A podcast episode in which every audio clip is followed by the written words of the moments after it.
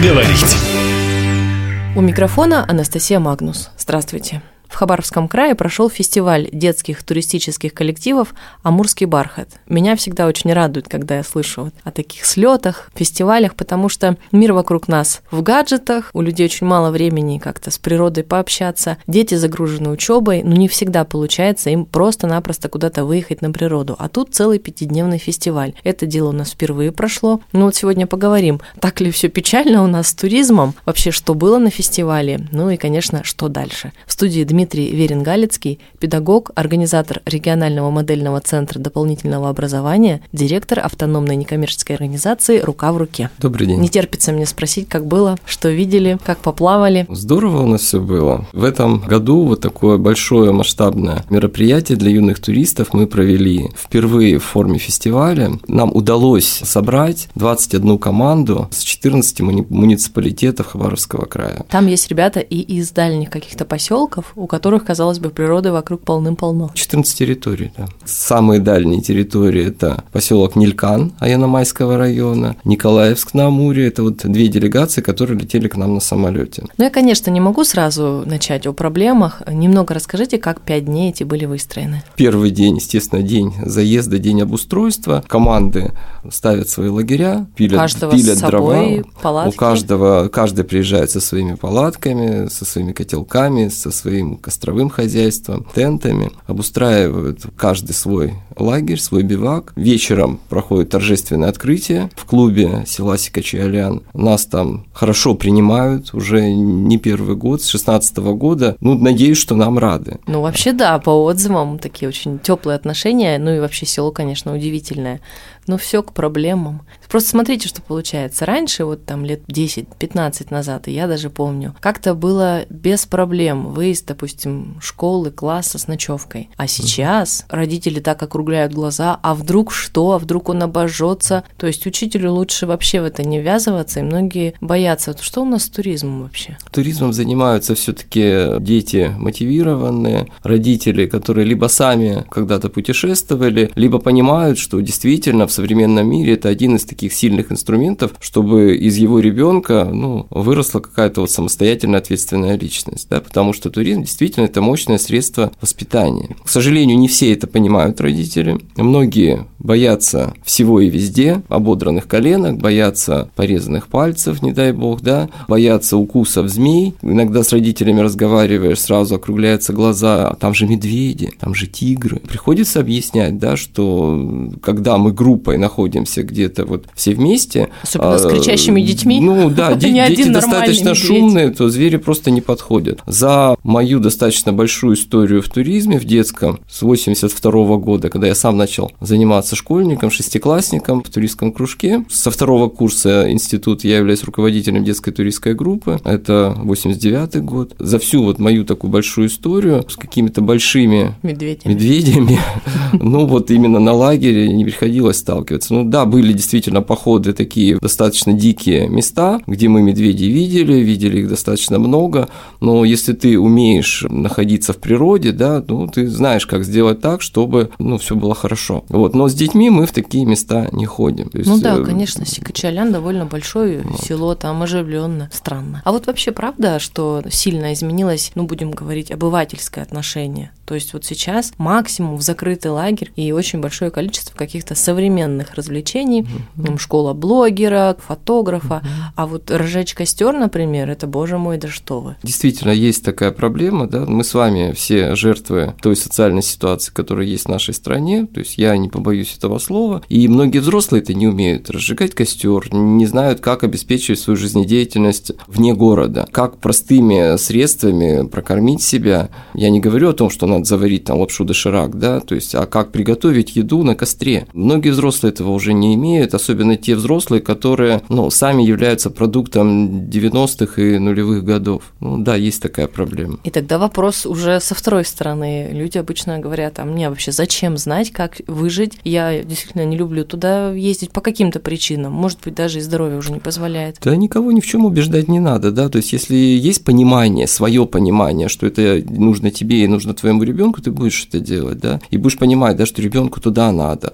Если ты действительно хочешь, чтобы он вырос настоящим взрослым, который что-то умеет, что-то может. Ну, а если этого понимания нет, то какими-то нашими убеждениями здесь мало что можно сделать. Ну вот если кто-то сейчас из э, родителей слушает и видит в своем ребенке того, кто не становится так в перспективе взрослым и думает, надо его куда-нибудь в туристический клуб, вот так вот с нуля, от компьютера, от привычных нам условий резко попасть в палатку, это большой шок? Да, действительно, для кого-то это может быть шоком. Положительным? И вот где-то щелкнет, и ребенок может остаться, а где-то не щелкнет. То есть это очень субъективно. Да, всё. да, это все очень субъективно, потому что, ну. Но у вас бывало вот в карьере, что вы, допустим, с группой пошли, на второй день там какая-нибудь девочка, ну или, или мальчик. Сейчас, кстати, к сожалению, часто вот парни что-то нервы сдают, и все, человек слезы, сопли, хочу домой, киваете. Да, с мальчиками сейчас вообще все очень сложно, с девочками проще, они более активные и более выживаемые на самом деле. Даже если взять тот состав, который был на слете, ну, наверное, 50 на 50. В каких-то командах девочек действительно больше, чем мальчиков. И это беда, на самом деле, потому что,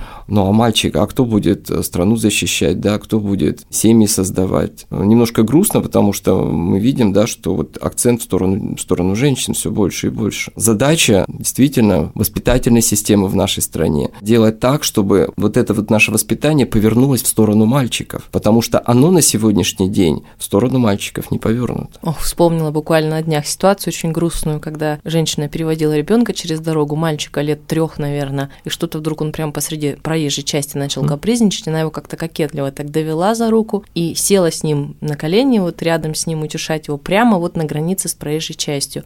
И кто-то из мужчин как раз подошел, и женщина тут же начала на него кричать. Он и подошел сказать, что вы бы отошли, во-первых, вы проход загородили всем, а во-вторых, вы в опасной близости. Мы потом обсуждали этот момент. Человек сказал, что ничего хорошего из мальчишки, скорее всего, при таком отношении не вырастет. А. Конечно, подзатыльник тоже не решит проблему. А действительно ничего не получится, потому что мальчик видит поведение мамы, то, что он является пупом, да, земли. пупом земли, можно так сказать, и, соответственно, его дальнейшее взросление будет проходить вот по похожему сценарию. Мне все да? должны. Да, мне все должны, вы совершенно Вы согласны, правы. что эта ситуация очень простая, но очень показательная? Конечно. А все таки были вот эти самые истерические какие-то или какие-то проблемные ситуации, когда ребенок плачет, не обязательно это вот какой-то капризный мальчик. Ну вот грустно, печально, он в неизвестных условиях. Что вообще делать педагогам, может быть, молодым, может быть, тем преподавателям или активным родителям, которые такие увезли класс на природу, и вдруг кто-то из ребят там рыдает и кричит, что хочет в город? Ну, здесь есть простые совершенно инструменты. Надо разговаривать с ребенком без унижения, потому что если ты хочешь разговаривать, то не надо ему постоянно тыкать, ты слабак, ты не справился, ты слабое звено и так далее. Да, то есть это не мотивирует совершенно. Нужно разговаривать, да, с позиции ты сможешь, ты справишься, я верю в тебя и так далее. И тогда у ребенка действительно постепенно-постепенно вот в процессе вот такого с ним отношения будет формироваться эмоционально-волевая сфера в сторону именно того, что он сможет себя удерживать от этих слез. Даже это может сделать незнакомый педагог, ну или не очень близкий, да, человек? Да, конечно. То есть, понимаете, беда в том, что взрослые люди перестали разговаривать с детьми, а с ними надо разговаривать. И они на это нормально реагируют, и они хорошо реагируют на это. Они ждут того, чтобы с ними разговаривали. Взрослые не разговаривают, потому что мы либо смотрим в телефоны, да, я говорю о взрослых, на детей внимание обращается с позиции одета будут, ну, значит, все вроде хорошо, какой-то достаток есть, что еще надо? О каких разговорах вы говорите? Нет, надо разговаривать. И разговаривать именно с позиции того, что... Что ты чувствуешь? Что ты чувствуешь, что ты думаешь относительно какого-то события, что ты переживаешь, вот когда с тобой происходят какие-то сложные ситуации. То же самое это может делать и тренер. Может быть, не самый близкий взрослый для ребенка, но которого, ну, он знает и понимает, что, ну, наверное, ему можно доверять. Дмитрий, ну, мне придется вернуться вот к ситуации с этой девушкой и mm-hmm. ребенком. Ему года три, может быть, четыре.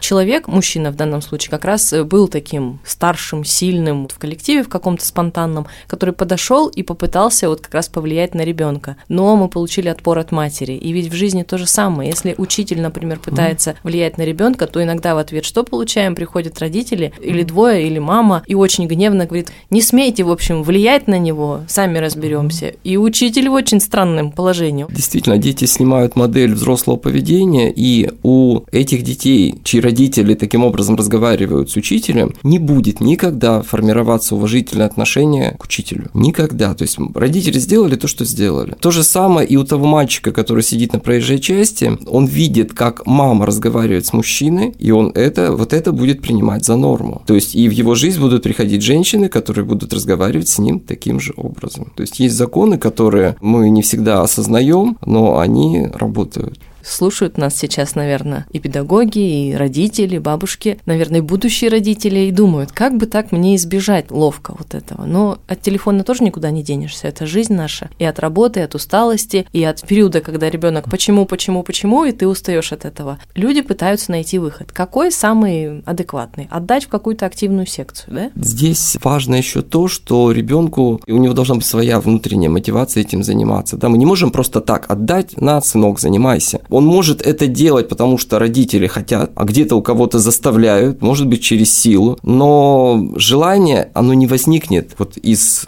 скажем, такого насилия, да. Ну а как же, с другой стороны, если ребенку просто дать возможность, он ничего не будет не делать. Будет, ничего не будет делать, то есть что делать? Во-первых, с ним надо самим проводить достаточно времени. Естественно, не делать так, чтобы вы стали для ребенка единственным как бы человеком, который есть в его жизни, да. То есть в жизни ребенка должно быть много разных взрослых, не только родители, да, то есть это и тренера, это и учителя, с которыми он может разговаривать. То есть не те учителя, которые только оценки ставят, а с которым можно разговаривать, быть в какой-то коммуникации. Вот, к сожалению, да, вот беда современного учительства в том, что мы вот в той суматохе, в тех задачах, которые приходится выполнять, акцент на то, что с детьми надо как-то взаимодействовать кроме уроков, ну просто вот этого не получается. Это, ну, это беда современной школы. Но и вернусь к слету, да, вот к нашему вот этому фестивалю. То есть вот пять дней – это и обучающая программа была у нас, когда мы просто учили детей каким-то элементам, которые могут им в походе потребоваться. Рубить дрова. Вот дрова знаю. пилить, узлы вязать, да, потому что ну, надо уметь веревочки связывать. Потому что большинство городских людей просто не умеют связывать веревочки, и если шнурок, он шершавый, он как-то не развязывается, так как взрослые его завязали и дети, то взяв веревочку чуть пожестче и потверже, тем же самым образом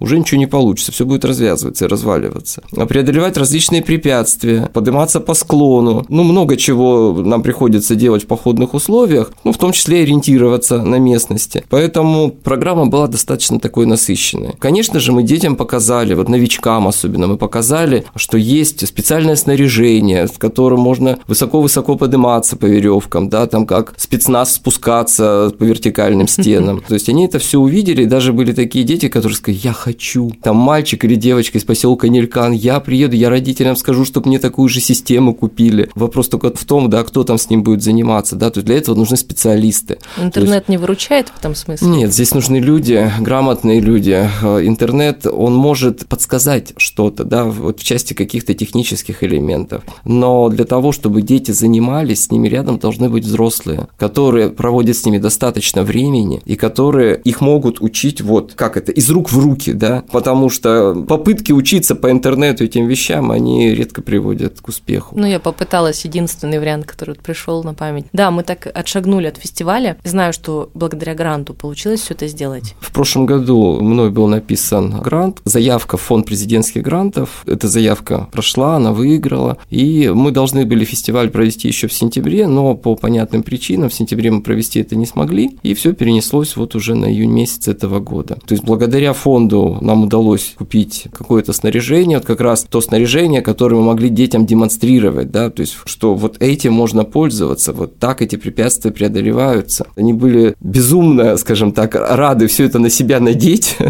посмотреть, как этим пользуются. Ну, может быть, где-то действительно это может стать э, толчком к тому, чтобы, э, ну, чтобы появился такой взрослый, который начнет у себя это развивать. Одним из наших правил было во время фестиваля сделать так, чтобы вместе с командами были их педагоги. Кто-то обычный учитель географии, географии, кто-то учитель истории, кто-то туризма, но со спортивным, допустим, туризмом он, ну, как бы не доводилось ему общаться. И они все это увидели, все это посмотрели. Может быть, кто-то для себя решил, да, что, ну, наверное, вот в эту сторону стоит двигаться, потому что вот это направление, когда мы детям, кроме походов, да, кроме каких-то путешествий, даем еще вот специальные вещи, они на самом деле для подросткового возраста очень классные, потому что мальчишкам нравится залазить куда-то высоко, а здесь возможность это есть. Да. Или спускаться там 6-7 метровой высоты вертикально вниз, практически в полете находясь, и понимаешь, что ты это делаешь, в принципе, безопасно. И вот я очень признателен, конечно, фонду президентских грантов, то, что нам помогли это организовать, помогли это сделать. Обычно, да, вот последние годы, последние лет 10 на наш краевой слет юных туристов собиралось, ну, сравнительно немного команд. То есть это хабаровские команды, Комсомольск, это Амурск, Бикинский район, ну, ну потому что есть там люди, да, те, кто могут приехать. Иногда Ванина, и все. Да, тут, конечно. Вот. А здесь мы смогли собрать дальние территории. Конечно, бы хотелось, чтобы их было больше, да, то есть я до последнего надеялся, что Стугуры Чемиканского района, Сульчского района откликнутся, Спалины Осипенко откликнутся. Охотский район хотели, у них была группа, но у них проблема была по клещевому энцефалиту, им прививки ну, не сделали в нужное время. Вот команда Нилькана,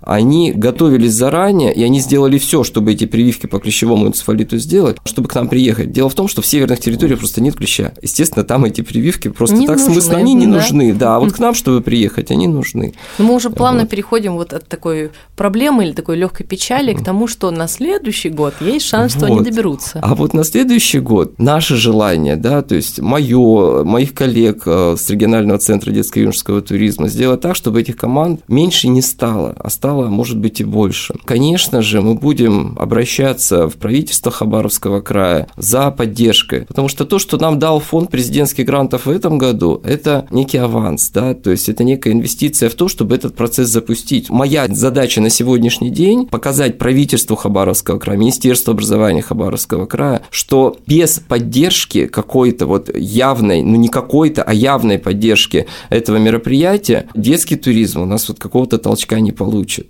И очень важно, чтобы в таком месте, как Хабаровский край, это развивалось. Поэтому огромное дело делаете. Говорю до встречи в эфире, благодарю. Слушателям напоминаю, что в студии у нас был Дмитрий Верин-Галицкий, педагог, организатор регионального модельного центра дополнительного образования, директор автономной некоммерческой организации «Рука в руке». Спасибо вам. Меня зовут Анастасия Магнус. До встречи в эфире. Повод поговорить.